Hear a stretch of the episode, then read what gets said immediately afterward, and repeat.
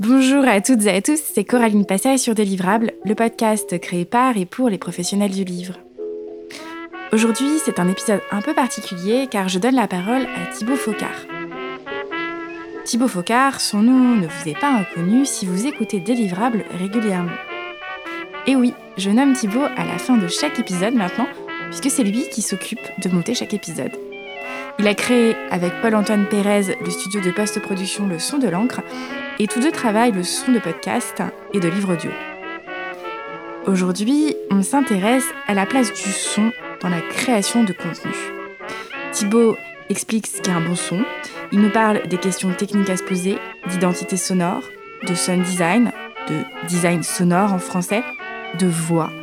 Écoutez bien jusqu'au bout Thibaut, puisqu'il évoque plus en détail la question du design sonore, il parle d'innovation technologique et on termine même sur un logiciel qu'on entend partout ces derniers temps, ChatGPT. On évoquera les incidences possibles sur le travail de la voix. Mais je ne vous en dis pas plus. Belle écoute Bonjour Thibaut. Bonjour Coraline. Merci de me rejoindre sur le podcast des livrables aujourd'hui. Euh, c'est un épisode un petit peu particulier parce que tu passes un petit peu de l'autre côté. Oui. Donc merci de te prêter euh, au jeu. Merci d'être là. Est-ce que brièvement, tu, peux commencer par euh, te présenter et, présenter euh, ton studio Le Son de l'encre? Bonjour, c'est Thibaut Focard, euh, cofondateur du studio Le Son de l'encre, qui est un studio d'enregistrement et de post-production audio, et spécialisé plus particulièrement dans le livre audio et le podcast. Donc on est localisé à Montpellier, euh, on a une salle de quasiment 13 mètres carrés. Euh, donc, c'est une salle. Euh, on a fait une pièce dans une pièce, c'est-à-dire qu'elle est insonorisée, ce qui nous permet d'avoir des enregistrements de qualité ici. Et on a plusieurs dispositions dans cette salle d'enregistrement. On peut inviter des interviewés, donc on peut être six dans la pièce. On peut aussi faire de l'enregistrement voix off. Et on est plutôt bien accueilli ici à Montpellier. Il y a une bonne énergie ici et on est dans un hub euh, avec plein d'autres entreprises dans l'audiovisuel, donc ça nous pousse à, aller, aller voir plus loin. quoi. Oui, sachant qu'en plus Montpellier est une ville assez active du côté de l'audio. Oui, oui, oui, très active et en plus euh, on est bien soutenu euh, par l'agglomération. voilà, il y a beaucoup de projets qui se montent ici à Montpellier. C'est assez riche dans l'audiovisuel en ce moment ici, quoi. Et sans transition, j'ai envie de commencer par une question qui peut paraître assez simple, mais qui n'est pas tant que ça. Enfin, pour moi, qui n'est pas tant que ça, en tout cas. C'est quoi un bon son? Je vais quand même faire une déclinaison en plusieurs types de sons. Euh, par rapport à la voix, pour moi, un bon son, c'est un son qui est sans réverb ou sans parasite, donc enregistré dans des bonnes conditions où on va avoir une voix assez euh, pure pour pouvoir ensuite la, retravailler euh, de la bonne manière. Pour le coup, la voix, il faut qu'elle soit vraiment le plus pure possible. Pour les néophytes, est-ce que tu peux essayer d'expliquer ce que c'est la réverbération alors c'est comme quand on est dans une grotte ou une cathédrale, c'est la voix en fait qui se prolonge dans une sorte d'écho, euh, comme si en fait le signal de la voix va avoir une sorte de, euh, de continuité. Euh, quand on se trouve dans un endroit comme une cathédrale, une grotte, une cave, il va y avoir vraiment une sorte de... De voix qui résonne. C'est ça. D'accord. Après pour les, les, instruments, un bon son, ben euh, j'aurais tendance à dire qu'effectivement, il faut aussi euh, un son euh, assez pur, mais ça va dépendre aussi artistiquement ce qu'on recherche. Un hein. piano, on peut vouloir avoir directement justement une réverbe dessus qui va être assez intéressante. Mais bon, en général, un bon son est enregistré dans une bonne salle d'enregistrement avec un bon traitement dessus, quoi. Et justement, tu en viens un peu à dissocier la nature des sons, que ce soit une voix humaine, que ce soit un instrument, les, les recherches vont pas forcément être les mêmes. Travailler la voix, travailler le silence, travailler la musique, c'est pas tout à fait le même exercice, il me semble. Est-ce que tu peux nous en parler? Bah effectivement, le travail de la voix, on va être sur quelque chose de technique. Ça va être vraiment essayer de, restituer euh, une voix comme on peut l'entendre dans la vie de tous les jours, parce qu'un micro, en fait, c'est avec une membrane les peu, les te, ces syllabes-là vont projeter de l'air, la membrane va vraiment réagir euh, dessus et c'est des choses que nos oreilles n'entendent pas. Donc il faut euh, traiter ces choses-là, les sibilantes aussi, tout ce qui va être dans les se. Voilà, c'est le, travail dessus est assez technique. Et par rapport au silence et à la musique dans les projets, là, ça va être plus du domaine de la réalisation. Donc là, le but, c'est déjà de comprendre le propos du contenu pour en faire quelque chose d'intelligent pour euh, apporter en fait du relief à tout ça en intégrant soit de la musique, soit des silences qui peuvent être pertinents euh, effectivement euh, dans certains projets. Est-ce que tu dirais qu'on apprend à écouter? Oui, tout à fait. Hein. Plus ça va, plus l'oreille s'affine et c'est comme dans la vie. Hein. On apprend toujours de plus en plus. Quand on travaille sur du contenu, on va vraiment développer euh, les projets euh, de manière différente, euh, les aborder de manière différente et l'oreille va vraiment pouvoir aller chercher des choses de plus en plus précises, on va dire. Et dans le travail de tous les jours, oui, ça aide de se concentrer en fait sur nos oreilles, sur ce sens en fait. Au bout d'un moment, on est un peu plus je sais même pas si c'est vraiment une histoire de concentration, mais en tout cas, oui, on intègre beaucoup plus les informations qui rentrent dans nos oreilles, quoi. Et moi, j'imagine qu'on on apprend à écouter de manière technique. le travail euh, d'ingénieur du son, c'est un métier qui s'apprend. Quel conseil tu donnerais à, quelqu'un qui veut lancer un podcast, qui n'est pas forcément familier euh, du son, pour justement développer son, son écoute? À quoi être attentif? Alors bon, euh, la première chose, c'est le matériel est super important. En fait, il est possible de faire certains miracles, mais à partir du moment où un enregistrement est et pas top. On va ramer pour récupérer euh, une qualité, euh, on va dire la meilleure possible. Mais euh, l'enregistrement, c'est vraiment la première des choses. donc là, il faut vraiment se renseigner sur le positionnement du micro, sur le comportement devant un micro, sur ces choses-là. Et ensuite, je pense que parce que du coup, il y a forcément après une phase de traitement. bah là, il faut comparer en fait. En tout cas, moi, je travaille beaucoup sur la comparaison. Il y a, des, contenus audio qui sont de très grande qualité. Et euh, pour tendre vers cette qualité, euh, mes projets, souvent, je les écoute euh, simultanément avec ces projets-là pour essayer de me rapprocher de ces rendus-là qui poussent à aller vers des choses de très grande qualité. Donc, la comparaison est très importante. Ouais, c'est intéressant d'entendre que même pour quelqu'un dont c'est le métier, en fait, le travail par mimétisme reste utile euh, au quotidien pour avoir un son de meilleure qualité en fait. Oui, puis les techniques évoluent tous les jours en fait. Donc euh, nous des fois on a un peu la tête dans le guidon dans les projets, dans le travail et euh, il y a des gens qui sortent des contenus incroyables et du coup ben ouais on, on essaie de chercher un petit peu qu'est-ce qui fait que ce contenu est le meilleur et du coup voilà effectivement ça ça permet de progresser tous les jours ce qui est très très important. Et tu l'as un peu dit, je crois, mais euh, c'est juste pour être sûr de bien te suivre et, de ne pas euh, transformer ton propos. À quel moment on doit s'intéresser au, volet technique d'un contenu audio? Alors, donc, euh, on va vraiment s'y intéresser déjà, donc, effectivement, dans la prise de voix, mhm. dans l'enregistrement. Lorsqu'on enregistre, on va essayer, donc, déjà de, de, bien faire attention au positionnement du micro. Ouais. Ensuite, effectivement, au comportement de la personne face au micro des gens forcément qui sont pas à l'aise, notamment moi actuellement. je fais très attention à rester bien droit face au micro parce que c'est pas mon. Enfin voilà, je... normalement je suis pas de ce côté-là du micro. Ensuite, euh, il va y avoir aussi euh, lors de l'enregistrement euh, des outils hardware, donc c'est-à-dire des machines qui vont rajouter chaleur et dynamisme. Donc, on va parler de préampli, de compresseur. Donc, sans entrer dans les détails, c'est des choses qui vont vraiment apporter de la chaleur à la voix et la contrôler un petit peu, la dompter en direct. Et ensuite, on va parler de techniques dans le traitement du contenu final, donc euh, lors du mix. Donc quand on parle de mix, on va parler de niveau sonore, on va parler de placement, euh, du son en stéréo ou pas.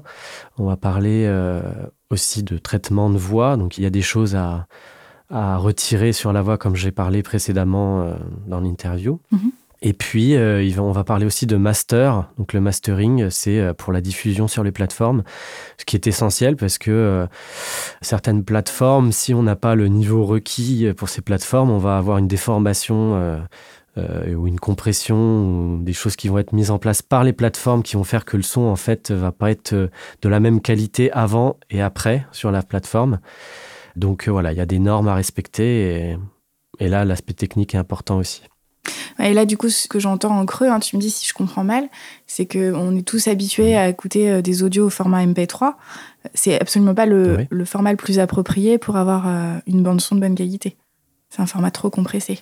Ça, c'est surtout important, on va dire, pour la musique.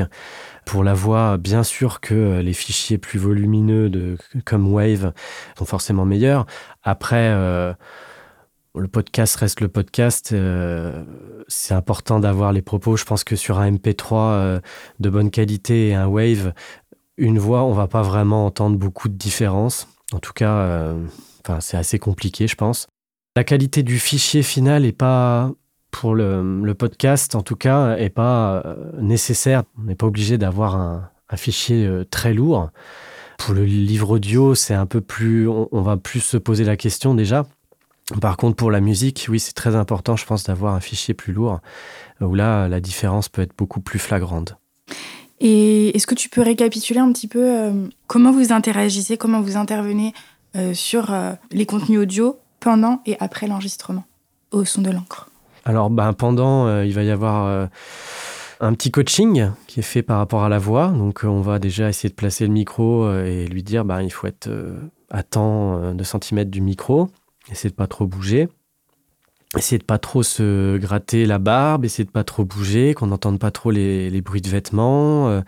voilà, il y a, une discipline à avoir. On va bien dire qu'effectivement, s'il faut recommencer, on recommence en début de phrase, euh, ce genre de choses. Donc il y a un petit briefing qui est fait, aussi pour rassurer euh, l'interviewé qui n'est pas forcément habitué à ce genre d'exercice. Après, donc ça va être euh, histoire de dompter la voix. C'est-à-dire que pour avoir en fait une voix chaleureuse et constante, il y a des outils qui sont mis en place pour que justement cette voix soit pas ni trop agressive, ni trop lointaine, voilà, c'est important que le discours en fait passe avant tout. Et euh, si euh, d'un coup euh, ça vient nous taper dans les oreilles ou, ou alors qu'on n'entend plus le propos, c'est pas bon du tout. Il y a surtout cet aspect de chaleur et de dynamisme qui va être très important après, quoi. Et donc après l'enregistrement, vous, vous intervenez. J'imagine aussi que l'intervention est pas la même selon si c'est vous qui avez enregistré le son ou si le son vous est transmis sans que vous ayez enregistré au son de l'encre. Tu nous en dis deux mots? Bah nous, après, voilà, on a nos habitudes dans notre studio, donc on sait très bien comment le son va sortir euh, après notre chaîne euh, audio. Donc euh, pour le coup, voilà, le traitement en fait finalement est simple puisque on va pas reprendre beaucoup de choses. Par contre, oui, quand, enfin, ça va dépendre aussi forcément de, de, la technicité de ceux qui vont nous envoyer les fichiers, mais ça peut être un peu plus compliqué effectivement, notamment de par la salle d'enregistrement où est-ce que l'enregistrement va être fait. Je reparle de la réverb, euh, où là, on a des outils qui peuvent être mis en place pour euh, atténuer cette réverb, mais euh, ça va vite venir manger la qualité du propos. Ça va donner limite un aspect un peu robot, donc c'est pas forcément très agréable. Mhm. Après, euh, pareil, le positionnement du micro, euh, souvent les gens ont tendance à peut-être vouloir le mettre euh, des fois un peu en face, carrément en face et très proche de la bouche. Donc là, ça peut détériorer le signal fortement. qui sera saturé. Ça sera saturé, mais pareil, par rapport au mouvement de l'air, en fait, comme je disais tout à l'heure, les plosives, les sibilantes, là pour le coup, ça peut être très très compliqué de rattraper.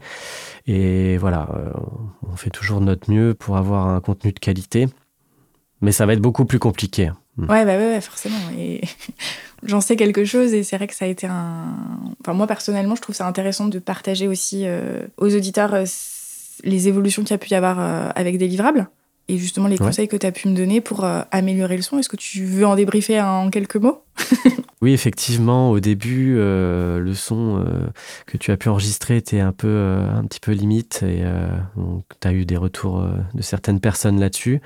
Donc voilà, moi après, effectivement, en traitant ces fichiers audio, j'ai pu me rendre compte que j'avais mes limites aussi et que du coup, c'était compliqué d'avoir un rendu agréable, on va dire, pour les auditeurs. Donc effectivement, je t'ai interpellé là-dessus.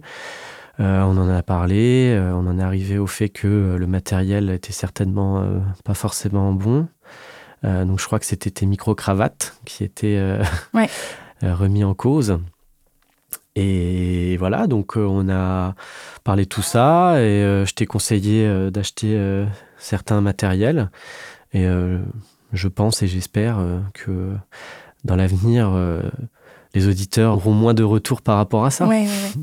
Et il y, a un élément que je voudrais préciser peut-être, mais que tu as sous-entendu, c'est l'importance en fait que chaque élément soit de bonne qualité parce que moi je pensais un peu naïvement que bah, je pouvais investir un peu par étapes. Donc euh, j'avais des micro-cravates euh, qui étaient correctes, mais euh, qui ne fonctionnaient pas bien avec le matériel que j'avais, l'enregistreur notamment. Et en fait, le son est conditionné par l'ensemble du matériel. Si sur la chaîne d'enregistrement, il y a un élément qui est moins performant, en fait, c'est toute la chaîne qui en pâtit. Et d'où l'importance d'avoir un ensemble d'éléments de bonne qualité et pas seulement quelques-uns. Oui, tout à fait. Tout à fait. Je dis pas de bêtises en disant ça. Non, non, pas du tout. Euh, notamment pour euh, le côté intelligible du discours, quoi. Je reviens encore là-dessus. Euh. Ce qui est important dans tes podcasts, c'est de transmettre des informations. Si les gens se focalisent sur une voix qui n'est pas de bonne qualité, qui rend le discours moins compréhensible, c'est dommage en fait. Donc vraiment, c'est important d'avoir une chaîne audio complète de bonne qualité pour effectivement avoir un propos qui va être mieux reçu par les auditeurs. Mmh. Et c'est quoi le pire cauchemar pour un ingé son? Alors, le pire cauchemar, euh, j'ai eu pas mal de retours à faire euh, sur des clients, euh, donc notamment un client auquel je pense où ça a été assez long et compliqué à mettre en place. Ce client enregistré chez lui dans des pièces qui n'étaient pas forcément bien traitées, donc avec une grosse réverbération. Le positionnement du micro était pas bon.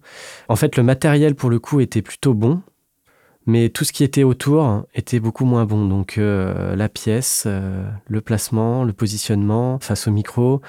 Et en fait, j'ai reçu des fichiers qui étaient vraiment euh, très très compliqués pour avoir un rendu de très bonne qualité. Quoi. Donc là, pour le coup, il y a eu beaucoup d'échanges qui se sont faits. Les premiers épisodes ont été un petit peu rattrapés au mieux. Et puis au fur et à mesure, voilà, on a échangé.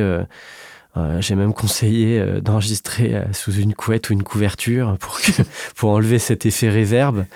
Il y a beaucoup de podcasteurs qui font ça, hein, je crois que c'est une pratique assez répandue d'enregistrer sous sa bah, couette. Voilà.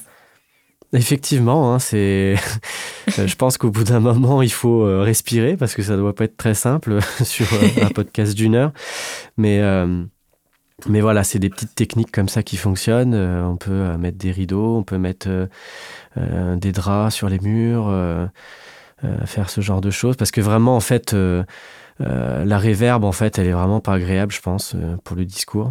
Après, ça dépend, hein. ça dépend du contenu. Hein. Des fois, ça peut vraiment révéler, enfin, donner un peu de relief au discours. Et quand on a une voix bien traitée, puis une voix en réverb, puis une voix téléphone, euh, là, ça peut être intéressant, je pense. Et justement, du coup, euh, l'auditeur, il n'est plus forcément dans une sorte de, de qualité euh, droite jusqu'au bout. ça peut être intéressant de jouer là-dessus. Et voilà, il y a eu des, petites choses qui sont déclenchées, et puis on est arrivé finalement à une qualité audio très très bonne. Donc on assiste aussi nos, nos, clients pour avoir une bonne qualité, pour que l'image du client et la nôtre soit bonne, quoi.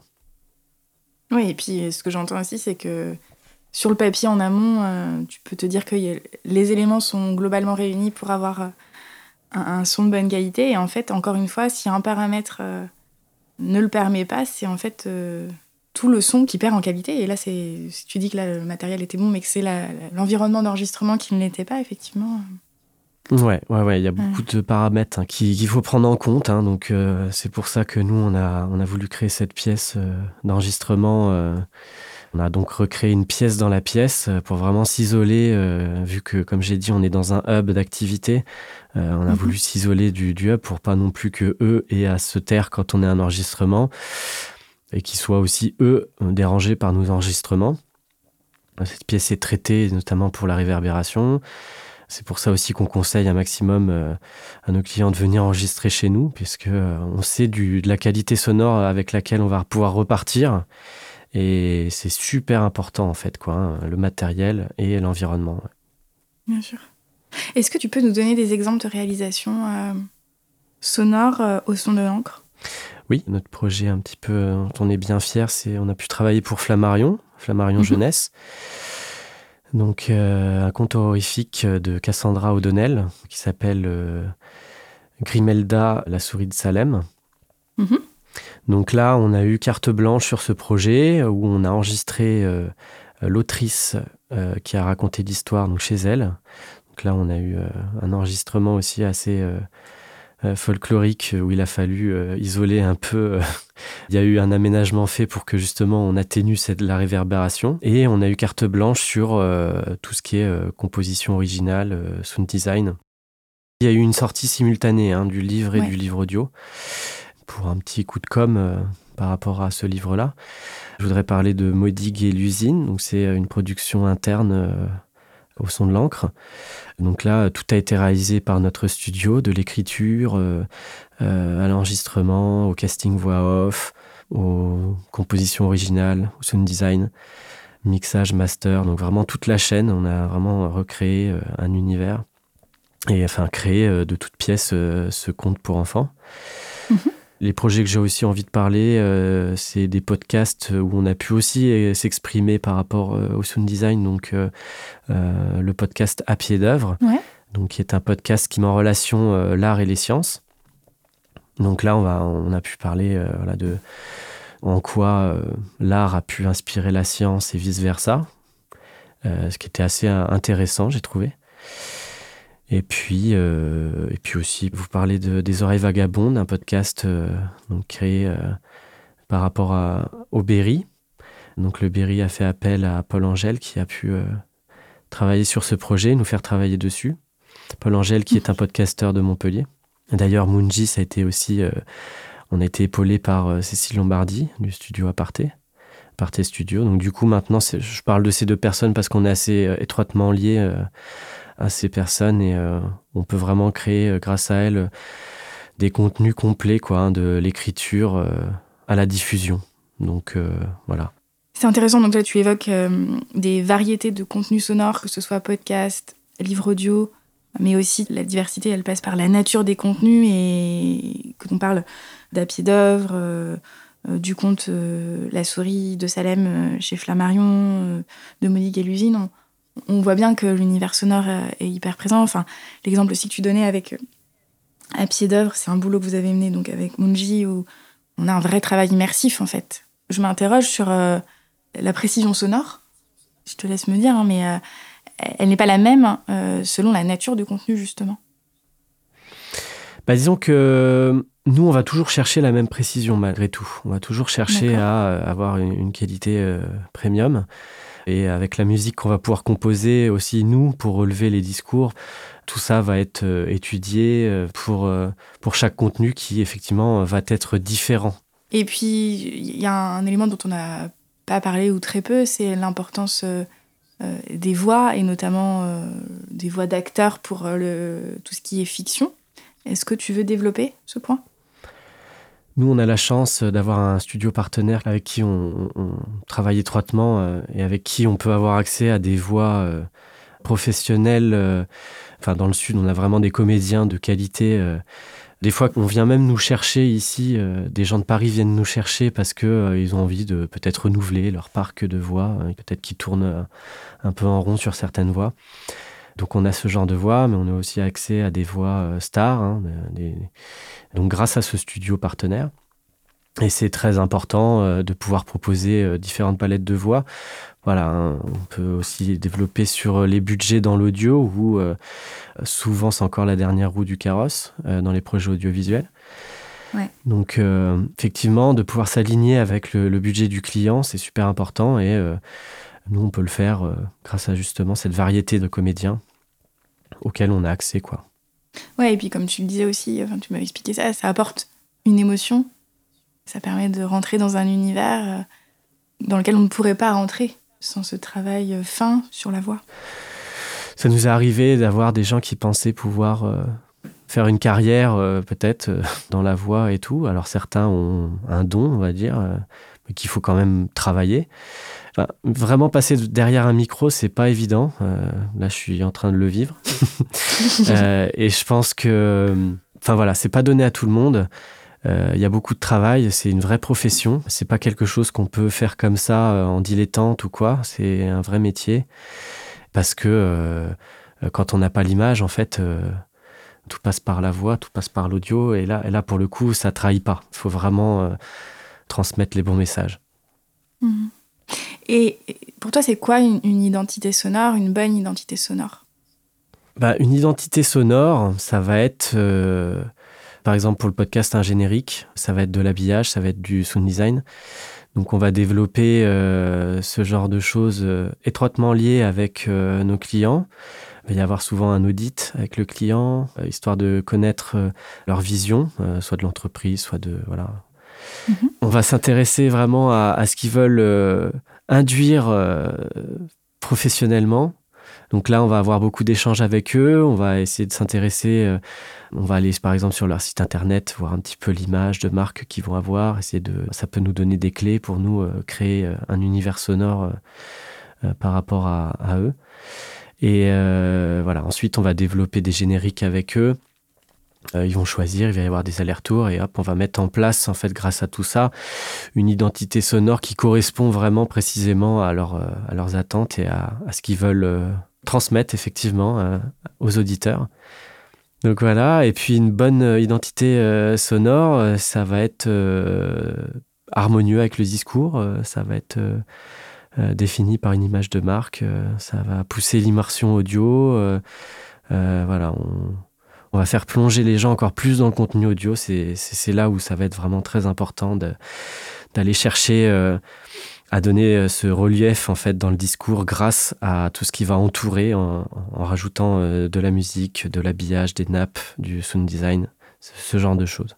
Ouais, c'est quelque chose qu'on retrouve dans le podcast à pied d'œuvre, qu'on retrouve dans les livres audio que vous avez créés. Il y a, il y a un vrai travail, bien sûr euh, sur la voix, mais aussi un, univers musical. Et d'ailleurs, tu ne l'as pas dit, mais c'est peut-être l'occasion. Vous êtes musicien avec Paul-Antoine. Oui, tout à fait. oui, tout à fait. Euh. Donc j'ai fait de la batterie pendant plusieurs années. Ça fait un petit moment maintenant, mais bon, je continue toujours un petit peu avec, en faisant de la percussion euh, en tout genre. Et Paul-Antoine est guitariste. Et on touche un petit peu aussi au piano. On, aime souvent s'amuser, quoi, faire des jams euh, notamment en musique. Mais effectivement, la musique, euh, c'est un, c'est notre passion commune euh, avant tout. Et bah, du coup, c'est vraiment génial de pouvoir exprimer cette passion dans des projets comme ça. C'est un vrai plaisir, quoi. Et depuis tout à l'heure, tu parles de sound design. Alors en français, on parle de design sonore, enfin, mais je pense que la formulation anglaise est complètement installée dans l'univers du podcast et du son. Donc ça correspond, si tu m'arrêtes, hein, si euh, je transforme, caricature un peu les choses, euh, ça correspond à la création sonore appliquée. Donc euh, mhm. nous, bon, on l'expérimente, n'importe qui l'expérimente au quotidien, que ce soit dans les transports, dans une voiture, enfin dans, notre environnement, on on s'en rend même plus compte, tout ce qui va être petit bruit, je sais pas, en caisse, on va, on va entendre un bruit. Euh, mhm. voilà. Même la fermeture de porte de voiture est étudiée en sound design pour avoir un certain bruit. Euh. ah oui, d'accord, ouais, donc ça va quand même très très loin. Il y a le, créateur du studio sonore de l'École nationale supérieure de création industrielle, Roland Cahen. Euh, quand il parle de design sonore, il dit, je le cite, Il ne s'agit pas simplement de son appliqué, mais de son fonctionnel.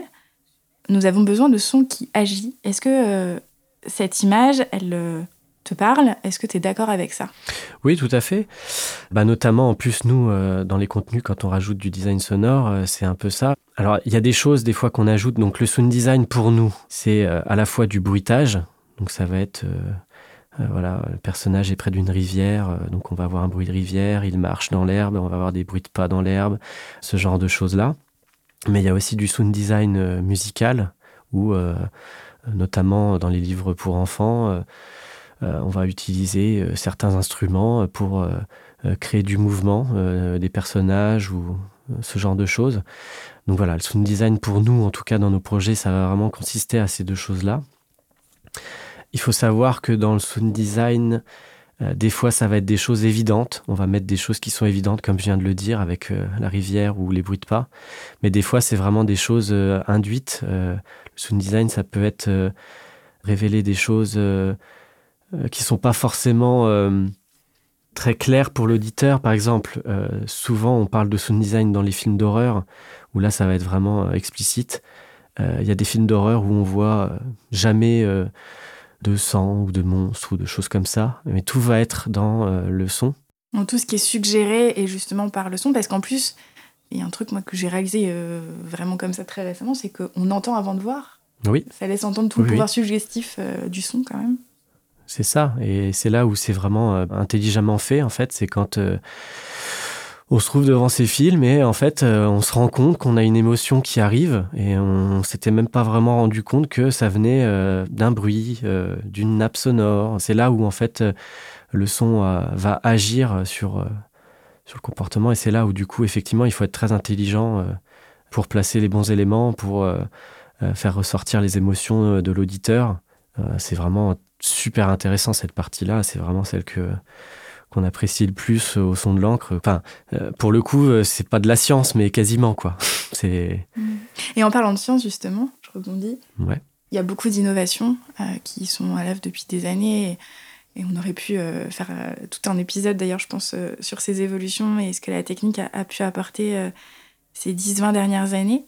Il y en a une dont on parle particulièrement en ce moment, ces derniers jours, depuis plusieurs semaines, c'est ChatGBT.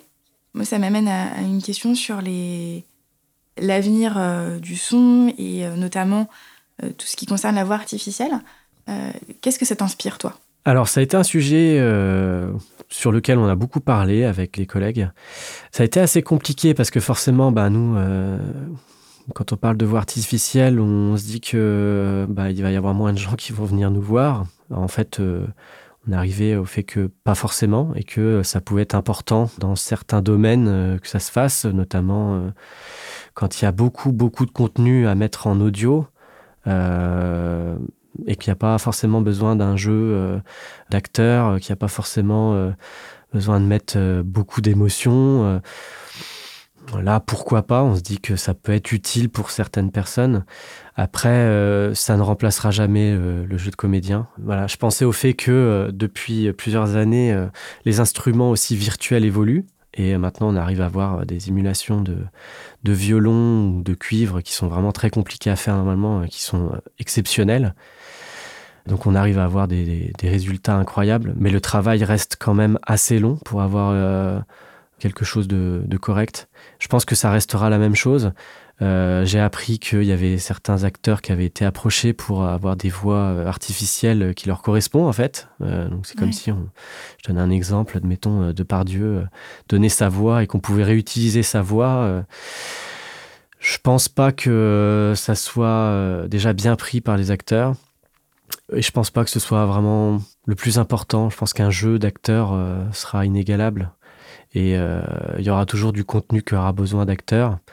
Et pourquoi pas offrir euh, du contenu un peu plus plat euh, à des contenus qui n'ont pas vraiment besoin de, de jeux d'acteurs, en fait. Quoi. Donc, euh, voilà, c'est assez complexe. Hein, et là-dessus, il y a encore beaucoup de choses à, à approfondir. Mais en soi, on, en tout cas, on n'est pas ni inquiet pour nous ou pour les comédiens.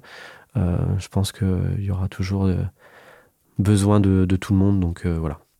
Ouais, et puis ça rappelle aussi que la, voix se construit euh, en temps réel, que euh, bah, comme un jeu d'acteur euh, qu'on pourrait imaginer en audiovisuel, ça se construit avec un environnement, avec un public aussi. L'importance de, de l'interaction, elle, est essentielle. Et j'aurais moi personnellement tendance à dire même que, enfin, j'irais plus loin, c'est-à-dire que ça ne fait que renforcer le rôle et la plus-value, bah, toute la construction et toute la réflexion et de toute tout ce que ça permet en instantané qu'un robot aujourd'hui n'est pas capable de générer. Enfin, j'espère, j'espère que ça ne viendra jamais d'ailleurs.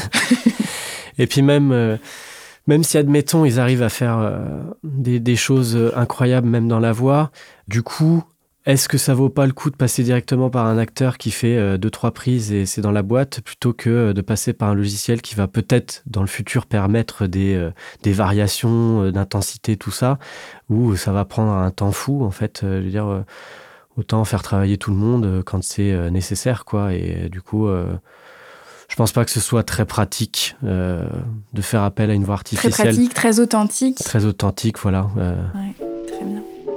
Merci beaucoup d'avoir euh, accepté euh, mon invitation, d'avoir répondu à toutes ces questions. Bah, merci Coraline.